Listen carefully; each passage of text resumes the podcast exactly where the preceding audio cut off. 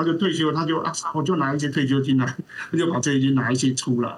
然后说给你拍，你不用不用烦恼这样。因为我那时候就就真的对我太太非常的非常的感谢，因为她没有她的帮忙，或是在背后支持，或是像我女儿这样背后的支持，事实上这个纪录片也不可能完成。所以我觉得。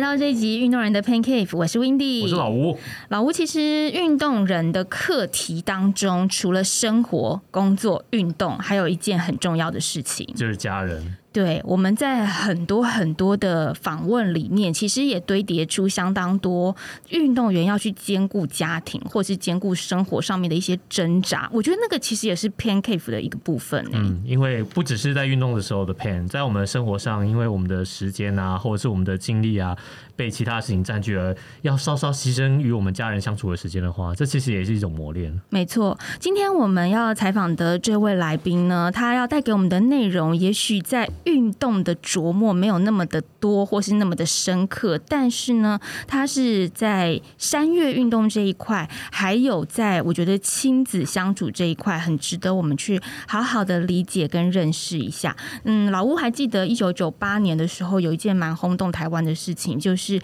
有一个纽西兰的艺术家费尔，他的儿子鲁本在台湾失踪，所以费尔爸爸他就自己一个人跑到台湾来，然后。带着找儿子的这个大头贴的一个告示牌，然后一直在阿里山山区这样子来回找儿子，而且他前前后后来台湾六次，这个新闻你应该有印象。有，他还有到那个总统府前面去澄清。对对对对对。那后来呢，他也把这个历程写成了一本书，叫做《绵月之山》。最近有一位老师，同时他也是导演，他把这部《绵月之山》的整个故事，还有呃这个书里面的情节，都拍成了纪录片。等于是一个重现当时寻子的过程，然后也在山区里面，呃，重新去把这样子我们当初体认到的这个山区寻子的感觉，又再带给大家，而且是用透过大荧幕的方式。那我觉得。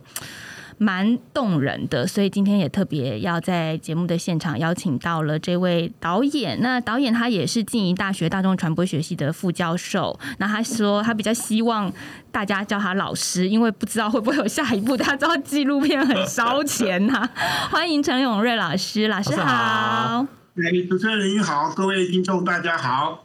老师，这是您的第一部纪录片？呃，第一部纪录长片啊，第一部纪录长片。是是是，因为我之前也有拍过一些纪录片，是比较短的。那呃，这部片比较因为超过六十分钟，那是一部纪录长片。对。那老师之前的纪录片大概都是拍哪方面的主题跟素材呢？呃，我基本上以前有拍环保的纪录片比较多。那我之前有拍过一部是关于我自己家乡那个高雄那边，呃，关于石化工厂污染的一个纪录片，叫做《远方的烟囱》。那我自己本身因为研究电影，所以我以前在应该在二零零六年有拍过一部叫做《黄梅调电影探索》。嗯，那这大概是几部。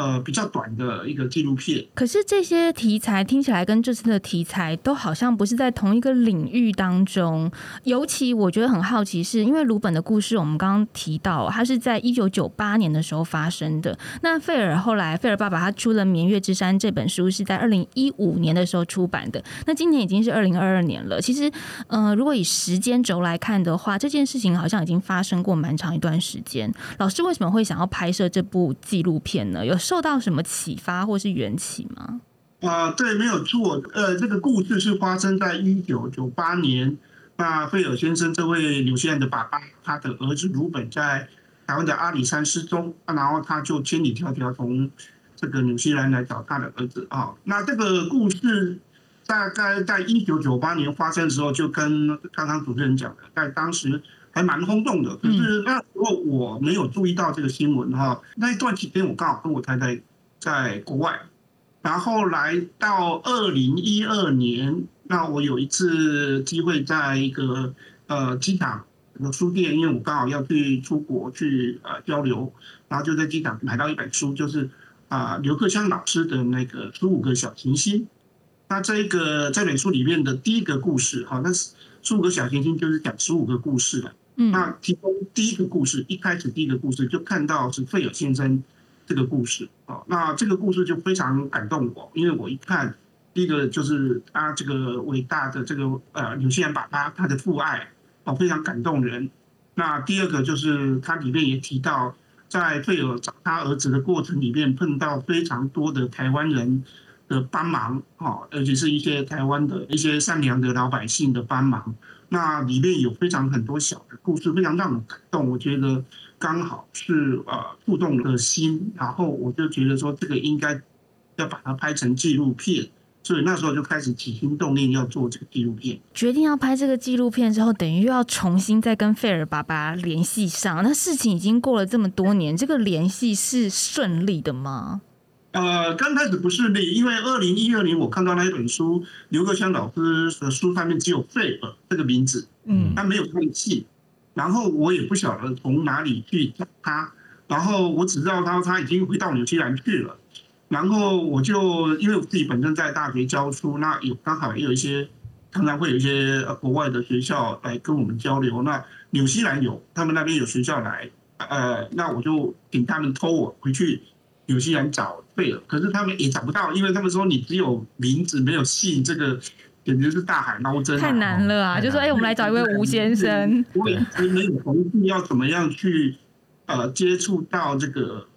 贝尔，然后一直到二零一四年，刚好有一个机缘，我刚好跟刘克湘老师在一个会议上开会啊，嗯然后我们评审委员他就坐在我旁边，然后呢，我那时候不认识他，可是我看到他的时候很高兴，那我就赶快问他这个事情，说我想拍这个纪录片，可是我不晓得怎么跟费尔先生联络。然后那时候他就说啊，有一位纽西兰的华侨叫做何英杰先生，他跟费尔先生好像正在合写一本，就是费尔先生的回忆录，嗯当关于当初他的搜救过程的回忆录。那这本书后来就是在二零一五年有出版的啊《明月之山》这本书。那何英杰先生，呃，我就跟何英杰先生啊联络上，那何英杰先生就帮我在跟费尔先生啊在做牵线，那我就跟费尔先生啊、呃，从此就透过 email 互相之间联络，对。因为大家现在会有点难想象，说当年的寻人其实是很困难的。大家现在用 FB 啦，用 Line 啦，嗯或什么觉得说，哎、我们搜寻搜寻啦，或者是说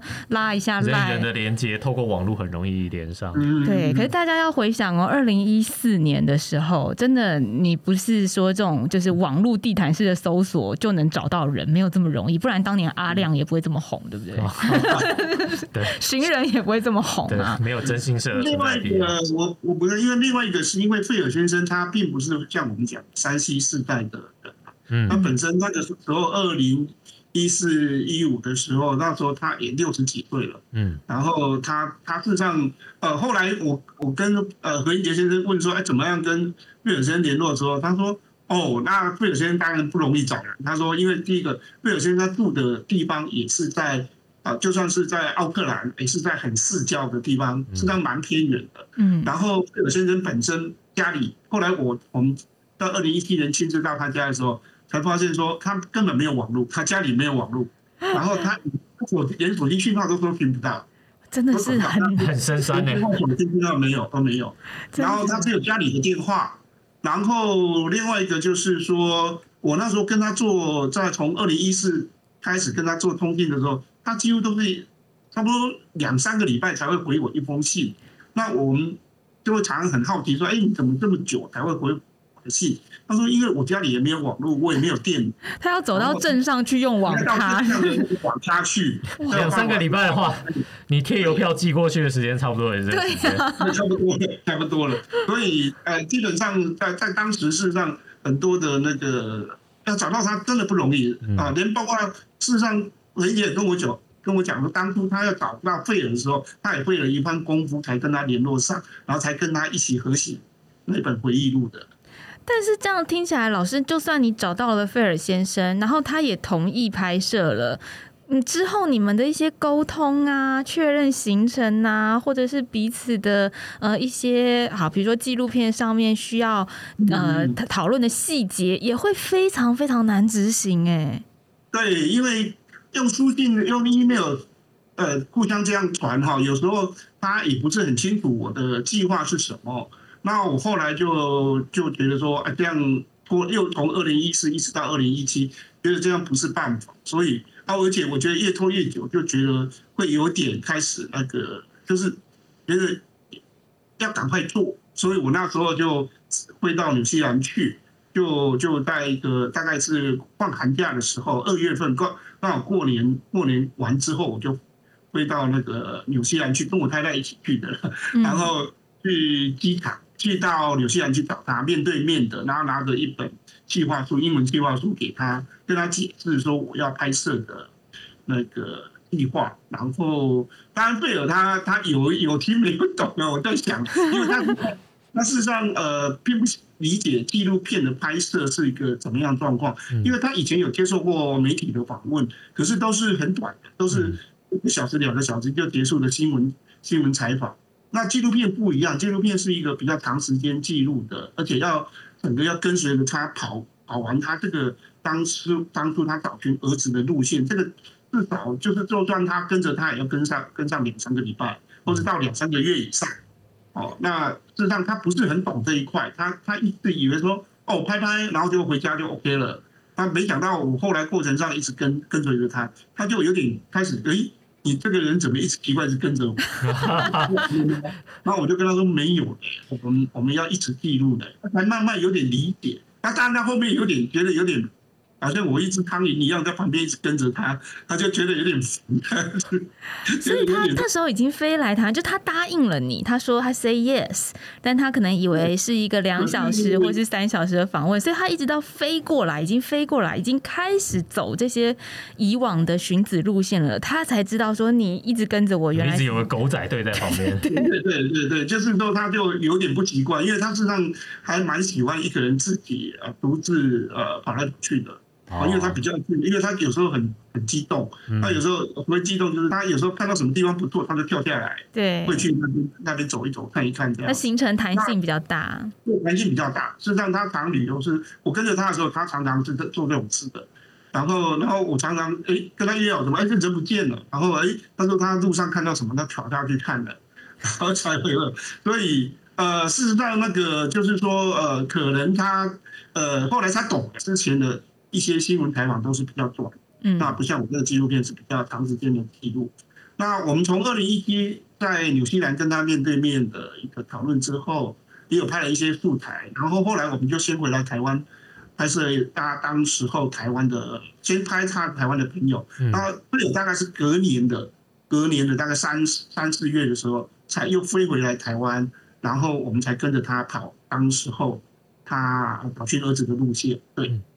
那那时候他就发现，原来你们要这样贴身拍摄之后，他有立刻就抗拒说：“那我我从现在开始，我不要不不要不要你们跟着我，我我不想拍了。”有有发生？没有啦，因为他也理解了，因为我跟他解释蛮久了，然后他也理解，他是说：“哦，他以为我是拍一个新闻专访。”对，因为我跟他说：“我这个纪录片大概要要拍，大概出来要大概一个小时两个小时的一个长度了。”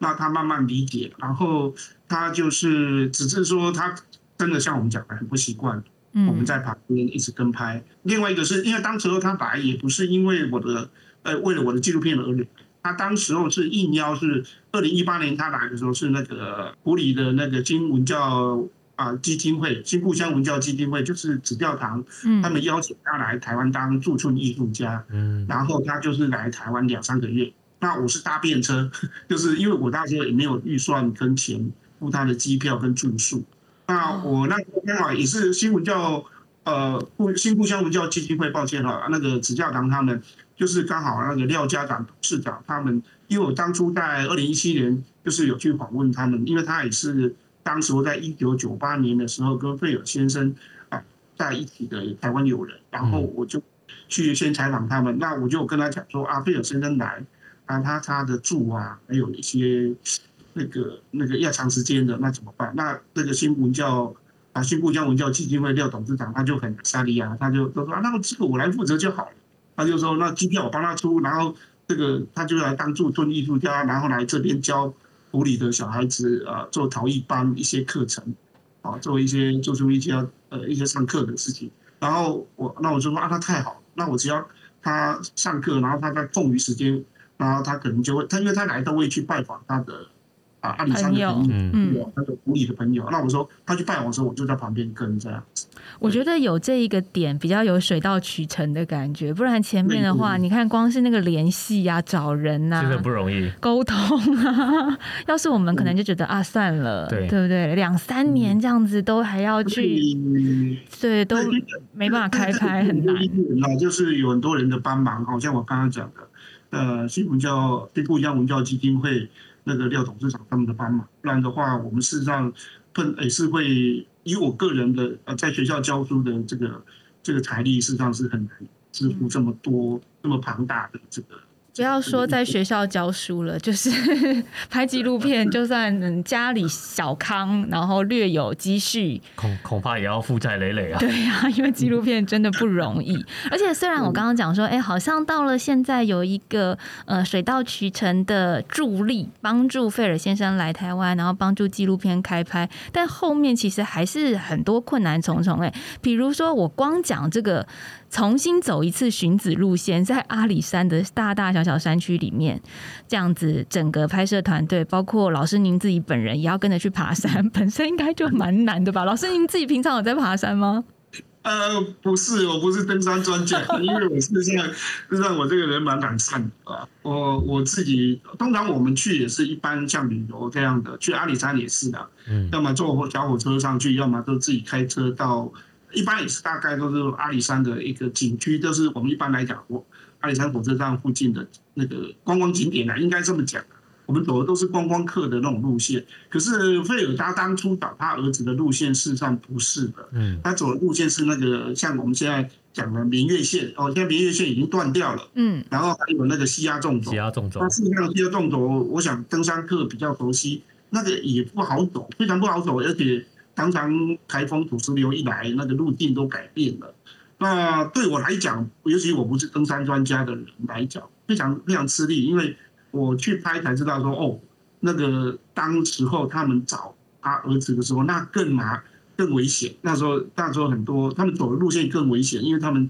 都是一些悬崖峭壁的，然后你要在溪谷里面搜寻，对溪谷里面，然后就是必须要透透过绳索爬上爬下才有办法去去搜寻。那我们我们的话，我们当然拍纪录片，只能还是要沿着那个西亚纵轴的路径哦，那个还算是有一点点步道，可是都觉得非常困难的，因为还是要有时候还是要双手双脚在那边爬来爬去的。对啊，因为搜救队他们是要离开那个步道，对对对，他对，们到到 off road 更 off road 的地方不，见得是沿着那个山径，他们要从两旁的那个悬崖断壁去找，所以那个危险度是更高的哈。那可见当时候，而且费尔当时候都是跟着他们一起去的。所以费尔爸爸也蛮厉害的耶。对啊，为了要找他儿子，嗯，那我们去拍纪录片的时候，那时候就是第一个，我体力上就有有点有点困难，所以我那时候找的摄影师哈，还有包括我的，我有一些学生来帮忙，就是他们是登山社，而且是我问，而且是找的是已经有走过那个气压纵轴路线的那个登山社的学生，好才帮忙。然后我们有西压那个明月线，明月线，我想很多登山客现在大概都知道，它现在大概在那个有一个隧道口前面的一个铁道都已经崩落了，那个都是东风的，那事实上蛮危险。那事实上它本身也不通的哦。那我们走那条线，事实上呃也是非常惊恐的，就是说对我们来讲啊，尤其我们要扛着一些摄影机的哦。那我甚至有有几个几个路段，我都跟我的摄影师说，那就是拍一拍就好了，不要冒生命危险。我觉得，我觉得我我。我我觉得，因为有他们都是我的学生啊，讲真的，就算是专业摄影师，很多都是我教过毕业十几年的学生啊，嗯所以他们是呃很很帮老师的忙，可是我总不能让他们冒着生命危险。我是体力最差的啦，因为每次都是我落后，然后他们就会跑回来说：“老师，你可不可以？”我说：“好慢慢慢走，慢慢走，就是这样子，一步一脚印，慢慢的也把它完成了。”不是因为他们是年轻人嘛，总是还是有一些体能上的优势而且。是登山社的嘛，对对对对对。老师，您当初就是在找他们回来加入这个整个纪录片团队的时候那，时候那时候找的时候就就就有有先找一些有登山经验的有有把话讲在前头就对了。这是一个苦苦差事。呃。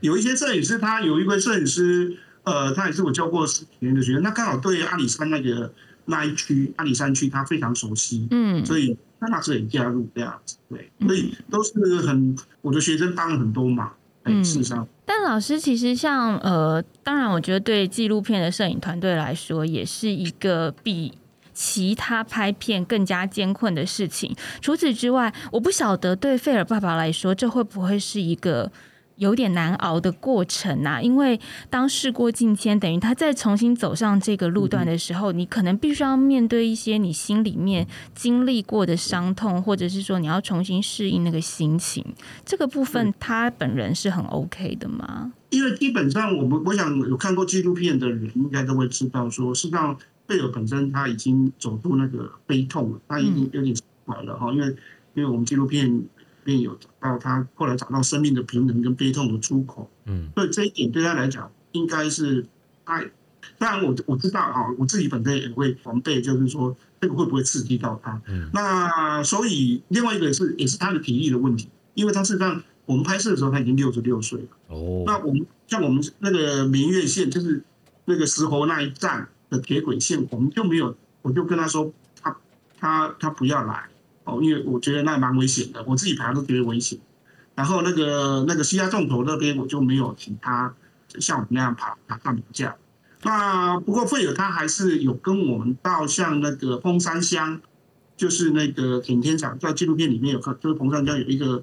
对呃吊桥那附近的路径，因为当初他们是从吊桥那边走进去之后，就沿着那边的山径去找他的儿子，嗯然后还有那个莱吉部落，哦，莱吉部落，然后这几个路线他有是有跟我们走，因为这几个路线基本上比较没那么危险，也比较容易走，所以我们就跟着他啊，然后他就在旁边解说当时候一些他找他儿子的一些呃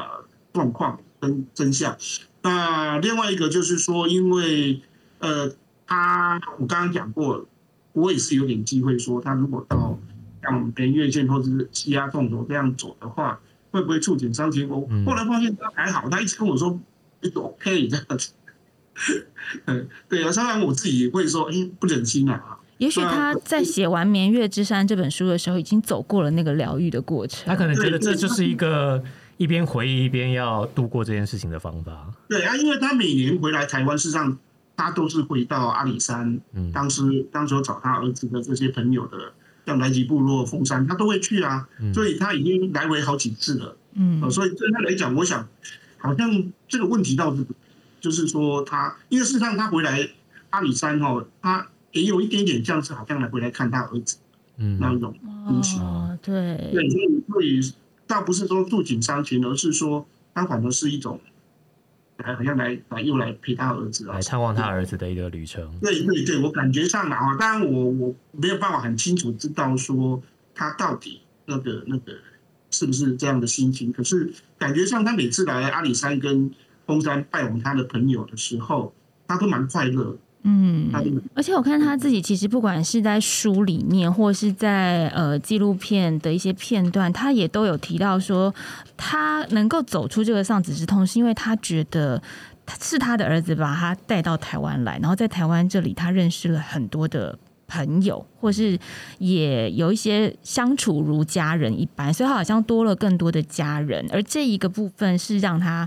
觉得自己好像其实是收获，其实不是失去，就是失去跟获得有时候是在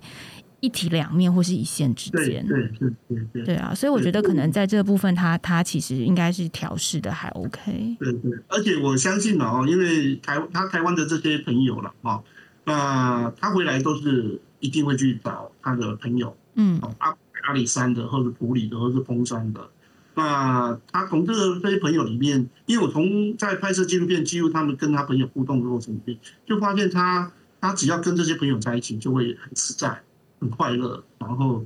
就是就是就是觉得哎，这个人他有一个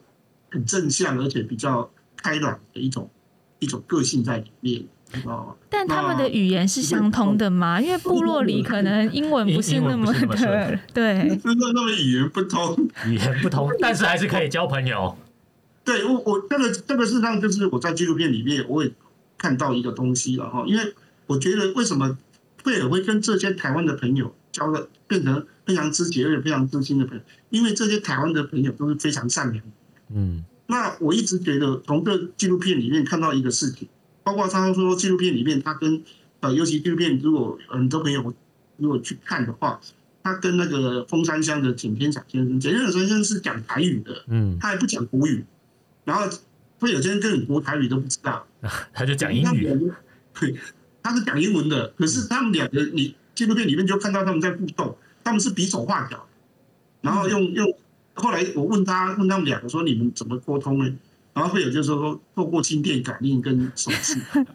就你讲你的台语，我讲我的英文，这样子对，可是他们两个就知道对方要讲确认过眼神啦，用眼神交流。因为从这个故事里，从这个举动里面，又从事实上，因为我刚刚讲过，会有知道像简天祥先生这些人都是非常善良。那善良这个东西会穿过语言的障碍，嗯会穿过种族的障碍，会穿过文化的障碍，穿过国家的障碍，会跨越一切，然后把这些东西都打掉了。所以善良就会让两个人，就算他语言不通，就算他文化不同，就算他种族不一样，可是他们会很很交心的在一起。所以这种东西就不需要语言来来中间了，嗯，他们两个眼神一比啊，他就知道他要干什么。我觉得老师您自己在拍摄这个过程的时候，应该也非常的感动吧？因为当初你的起心动念是觉得想要把台湾的一些美好给传递出来，但是你是看到了刘克祥老师的书，那在刘克祥老师的书里面看到的美好，然后你自己亲眼在见证了这一些，我觉得那个当下的心情应该会很满才对。对，因为我就觉得我在旁边，我虽然是一个在旁边记录的人，可是我总是每次都觉得是我跟着他们一起，非常的喜悦。哦我觉得很奇怪，就是说，当你跟善良的人在一起，你的心就会觉得很温暖，然后你会觉得很快乐，很快乐。那种东西是很难言语去去言喻的，知道吗？就是说，哎，你而且你可以看到一个真心善良的人在帮助一个外国人，然后完全无私的哦，他们因为他们没有什么利益冲突，他就是哎，因为我当初也问过像简天良先生啊，像包括说我们在纪录片里面有蔡教官啊，蔡庆荣蔡教官啊，或是像有一位警官叫陈伯昌陈陈警官，他们都是天里很辛苦的跟着贝尔在那个爬山涉水去找他。我问他们说，你们当初很多事情都已经超过他们的职务范围了，像有些警官，啊，当然他们就说，因为他们本身是个父亲。嗯他们自己本身也是父亲，所以他们能理解，当一个父亲，当一个小父亲的小孩子啊有急难的时候，那这时候多么需要人家帮忙。然后在一个不同国家、不同文化、不同不同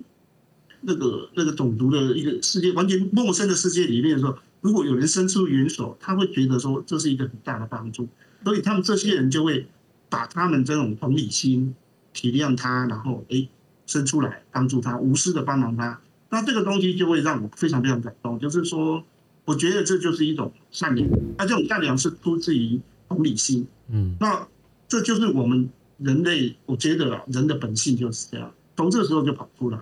这是我最感动的地方。我觉得这部电影真的非常值得大家去看一看这个纪录片，因为我们其实尤其这一两年疫情的关系，我相信嗯大家对于生活都蛮多抱怨的。就是你对于生活的看到不好的那个面相，或者是对于人跟人之间立场不同的时候的一些争执，已经被放大了很多。我自己感觉啦，但是事实上，台湾真的还是有很多很温暖美好的地方，而且我相信不只是台湾，可能说世界上啊，这应该是世界上共通的人心。对，都有很多温暖美好的地方。然后透过这样子的方式，其实我们我们看到的是很正向的，就是我们看到的是很纯粹，就像老师刚刚说的，他们没有什么利益关系啊，就是出于一种同理心。你是父亲，我也是父亲我们，可以感同身受父亲的感觉。嗯。老师自己在拍摄的过程当中，有在镜头后面哭吗？哦，我哭得很凶哦，真的、我我我拍的时候哭一次，剪的时候还要再哭一次。对啊，对啊，我我记得呃，因为因为我刚刚有讲过，那些摄影师实际上很多是我学生的。嗯那我记得有一次好像是在那个有一位石玉琪大使，他那时候是驻奥克台湾驻奥克兰的一个大使，啊，因为他现在已经派调到越南去了，可是他那时候回台北，然后我们就刚好约到他，然后费尔刚好我就跟费尔，我们就去拍，当时候他们在奥克兰有很多华侨也投钱去帮助费尔买飞机票来台湾。那他们讲到一些就是他们帮助费尔之后，哦，然后是费尔在讲他跟他儿子的一些相处，我哭得一塌糊涂。我在我就在那个摄影机拍完，就在旁边哭。然后呢，最好玩的是费尔来安慰我。不是你安慰他，他来安慰你。别哭得这么伤心。那我那时候就是，哎，应该到底讲，伤心的是他，不是我啊。他怎么会是我伤心呢？哭得很凶啊。然后，可是你也看得到费尔是一个多么善良。嗯。就是说，他看到我，然后他就来安慰我说：“哎，不要不要，说这个这个没有什么。”呃哦，可是我那时候就是感动的一塌糊涂。就是说，在那个过程里面哈，那个。不知道，可能我年纪大了啦，那个容易哭了，然后大概是。没有，都拍片的时候，我们说，哎，导演呢？导演呢？大家说导演去洗手间了，导演去抽根烟，他说导演在旁边哭一下。对 对对，没有洗手间了，我们就在那个旁边哭。我的学生看着我在旁边哭，那个老师真的，这太因为太令人动容。瑞尔就来帮忙，就是来来安抚我，然后安慰我，那我就觉得有点不好意思，因为呃，照理讲是应该我们要叫，就是。他在讲一个一个一个蛮蛮蛮感动的事情，嗯，反正我自己哦，我自己是觉得啊，过程里面那像刚刚讲的一样，在后置过程里面一边剪是一边哭，哭到那个键盘都湿了。但但老师，您自己也是父亲，刚有提到啊，你也有家人，所以在这样子的整个过程当中，你。感受到别人的亲情，然后那一些不管亲情友情的流露，会不会也有一点点改变你对家人的相处？因为我知道，好像为了拍这部片，呃，你你女儿的毕业典礼还是什么重要的事情，你没有参与到，对不对？那时候她刚好高三要要考大学哦，尤其是我刚好跟贝尔先生去阿里山拍摄的时候，然后就没有办法参加他的毕业典礼。然后，甚至他那时候要去考大学的考试，我都没有去参加，就是说没有陪他去了。那那过程上就是就是后来，忽然尤其费尔讲，我那时候就觉得哎，有点对不起女儿，因为因为就算我女儿蛮独立的。哎呀，我说啊对，可是我总觉得说呃应该要陪伴她在身旁，可是有时候就是啊，不过我的个性我们两个比较不一样，因为我我事实上是。不是那么严肃的老爸，比较像朋友，也不是像朋友，我就是感觉我像他弟弟啊。啊，真的，所以弟弟没有来陪考没关系，这样子。不是因为我女儿比较，她比较成熟，比较独立，然后我个性上比较比较像小孩子，然后她每次看到我做什么事情，她都会摇头说：“这个老爸实在不行。”每次都会笑我的，就说他觉得我这样，他就觉得我有点生活白痴啊。因为我身上很多事情不大会，像我到现在都不会不会煎蛋呐，然后他们，然后女儿就会就说你连煎蛋都不会，然后他就会有时候会帮我做早餐给我吃这样。那我长这么大，事实上我自己都没有，都还不大会弄弄吃的，不是我女儿她就会会帮我，就是有点像是她在照顾我。女儿跟太太都对你很好哎，都很体贴，很好，对呀，因为实际上都。都知道我的个性实际上是蛮散漫的，而且蛮蛮懒散，而且又很多的生活细节实际上不大会处理。因为我觉得照顾是一回事情，就是生活上的照顾是一回事，但是以拍一个纪录片或者是从嗯去做一件这么烧钱的事情来说，有时候家人的那个。支持，我觉得家人心态上的支持也很重要，对比照顾比生活上的照顾更重要。因为这部电影老吴，你知道，老师历时很久，历时很久之外，筹划很久，然后中间一直在沟通。那最后当然，呃，拍一个比较长的纪录片，那个预算超支是一定的，一定会出现的状况。然后老师的太太还把他退休金拿出来 耶，因为因为我好紧张。呃，我是一个应该讲说，因为我本身是学电影创作，那我是很热爱电影跟电影创作了。那我的一生里面都是因为这个是我唯一的喜好，跟就是说从小到大都喜欢电影，然后后来去练电影，然后后来做电影创作，后来在教书也是教电影创作。所以我的我我事实上这个东西我比较在行，对于影像创作的东西我是比较在行。可是对这以外的事后很多东西。我事实上真的是很糟糕的，就是说刚刚讲的，我都简直是我女儿就说我是生活白痴，很多事情我都搞不懂，搞不清楚，然后她就会，所以她才会摇头说这个老爸怎么看起来像我弟弟，然后然后所以连连我太太也是啊，我太太也是，她就说我就好像是她长不大的小孩子啊，对，她她她是觉得说每次她就跟。呃，朋友讲说，我们家有两个两个小孩子，一个是我女儿，一个就是我太我先生，然后他他要照顾两个小孩子，然后那我太太当然当时候我去拍纪录片的时候，呃，后来我经济上碰到一些问题，就是说就是没有资金了，然后呃，我也是没有申请到预算，申请到一些补助，然后就停下来了，然后他看我蛮苦恼，然后他就刚好那时候他刚好退休。啊，因为他是小学老师，他比我他年资比我比我久，他就退休，他就啊，我就拿一些退休金来，他就把这一金拿一些出来，然后说给你拍，你不用不用烦恼是吧。因为我那时候就就真的对我太太非常的非常的感谢，因为他没有他的帮忙或是在背后支持，或是像我女儿这样背后的支持，事实上这个纪录片也不可能完成。所以我觉得这整件事情呢，它是环环相扣，让我们逐渐的去找出更多更多的美好。因为美好其实是取之不尽的，只是看你有没有看到。你看菲尔的故事，他带出了老师去记录、去拍摄，但是在这个记录拍摄的过程当中，老师也透过不一样的方式看到自己家人的付出。这就是另外一个家庭的凝聚。就是说，当然我们每一个家庭，大家都会互相关心，家人们会彼此照顾。可是碰到一些不管财务上或者是说生活上为难的时候，你们能不能够还是全心的凝聚在一起？这绝对是有一些比较重大的事情在这个家流动的时候才会感受得到。所以我觉得，其实老师自己在拍这个纪录片，你记录了费尔的故事，你也写下了你自己家庭故事的另外一个篇章和历史耶。对对对，没有错，谢谢主持人，因为的确是刚好有这个机会，可以让我感谢我太太跟女儿。嗯啊，一直我一直不晓得怎么用言语去跟他们说感谢了啊，也趁这个机会跟他们讲一下，实在是太感谢他们了。那事实上，刚刚就像那个夫人讲的，呃，善良会带来很多美好的事情，甚至善良会更大带来更大的善良。像比如说费尔先生这个事情，他后来在九二一地震的时候，他就从呃回来台湾，然后帮那个湖里的少主。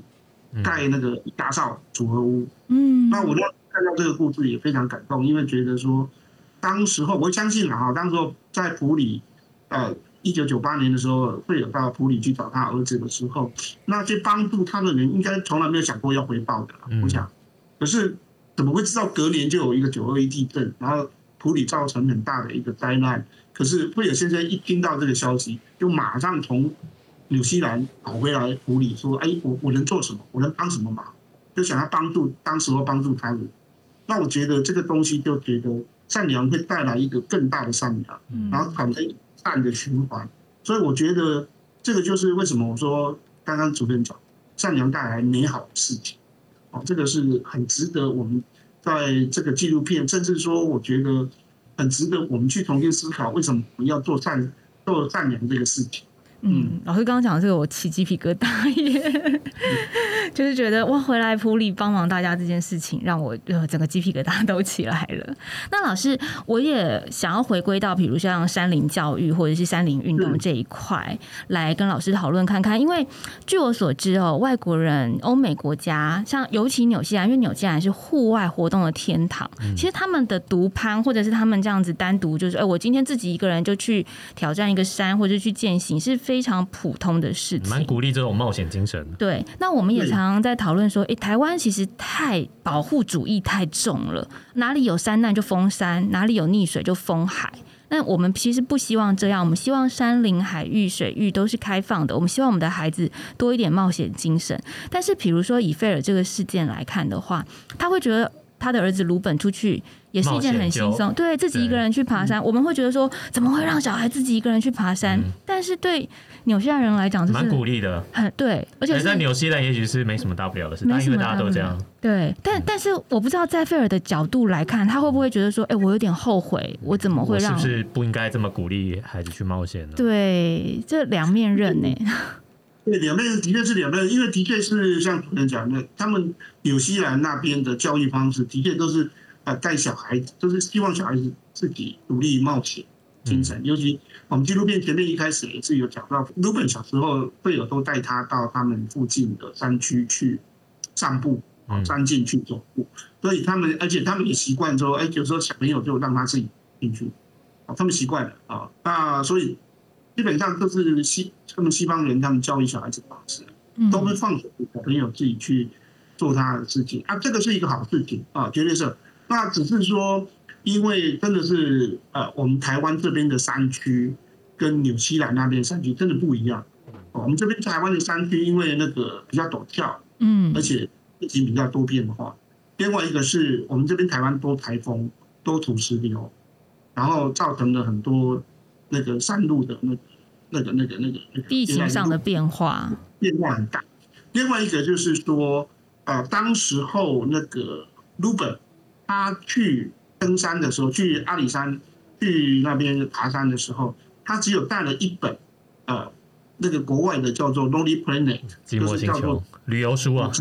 这本书，这是让一本观光的书啦。嗯，那里面的资讯事实上是从呃那时候台湾的。应该是很旧的观光局的资讯，去把它转成英文的，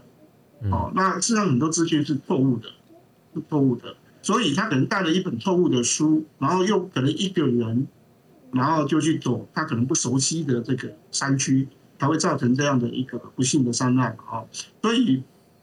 我们就体会到这一点，说如果尤其是登山呐，就讲到山林教育，那因为这一两年你也看到。呃，最近也有一些山难的消息。通常你会发现，那些出山难的人都不是木像我们这种不是登山专家的人哦，可能是很多都是很会爬的人，而且都是溺水的人，都是游泳高手啊。对，甚至说那个登山都都都已经登过好几个什么百越了。对。可是他们有一个问题是，他们做一个比较比较最大的问题，就是说他是一个人去登山。嗯。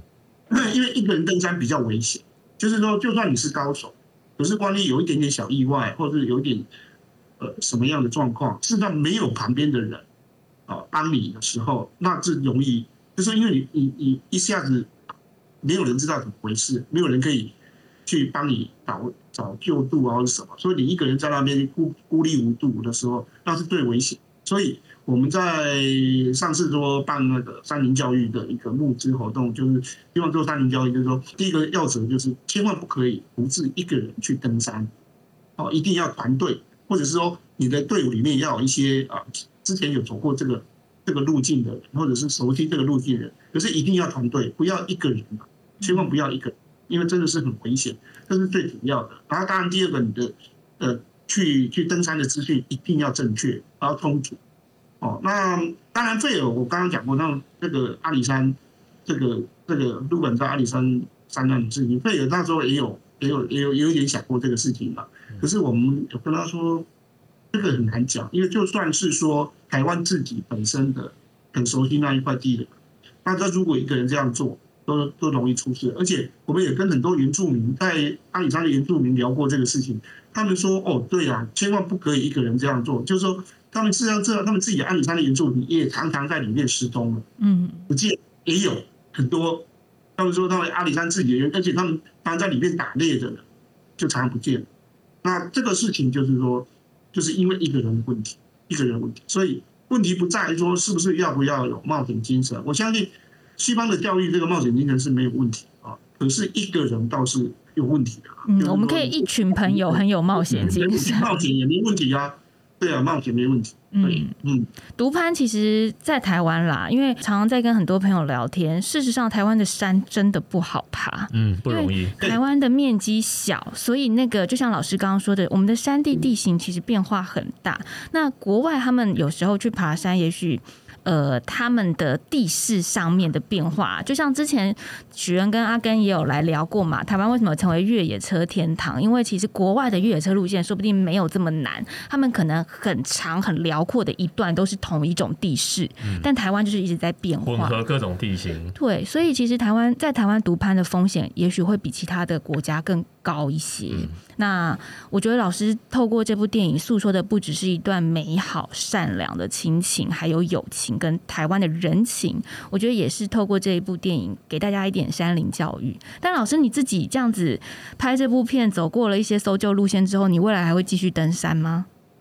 呃，因为我不是登山专家，我肯定会去山上玩啦。就是说，可是一定是不可能像登山专家这么的厉害啦。亲近山林型的，对，亲近山林一定是要的，因为我讲，呃，这个台湾的山山林实际上很漂亮哈，嗯，那它也很危险。可是对我们这些不是登山专家的人，我们当然没有办法像很多那种攀岩专家或者是登那个很厉害啊。那像我们去的地方，大概也都是。都是会亲近它，可是不会像说像当然很多登山专家这么厉害嗯，那，可是还是超过我，我们自己是上也蛮喜欢大自然的。那呃，因为大自然基本上我觉得啦哈，大自然它本身就有一种。包容你的力量，真的，我觉得没有分难易。其实亲近山林本身就是一个很好的运动，同时也是一个很好的疗愈方式。而且台湾有太多山可以去了，对，就算开车到的山也走不完啊。没错，呃，大部分在我们接触到的山林跟山林有关的纪录片，其实的题材上面也许不脱冒险，嗯，或者是独自旅行、自我探索。挑战巅峰，我觉得老师的这部纪录片《费尔的旅程》，它其实是一个很不一样的山林纪录片，因为它讲的故事其实更人文一些，那更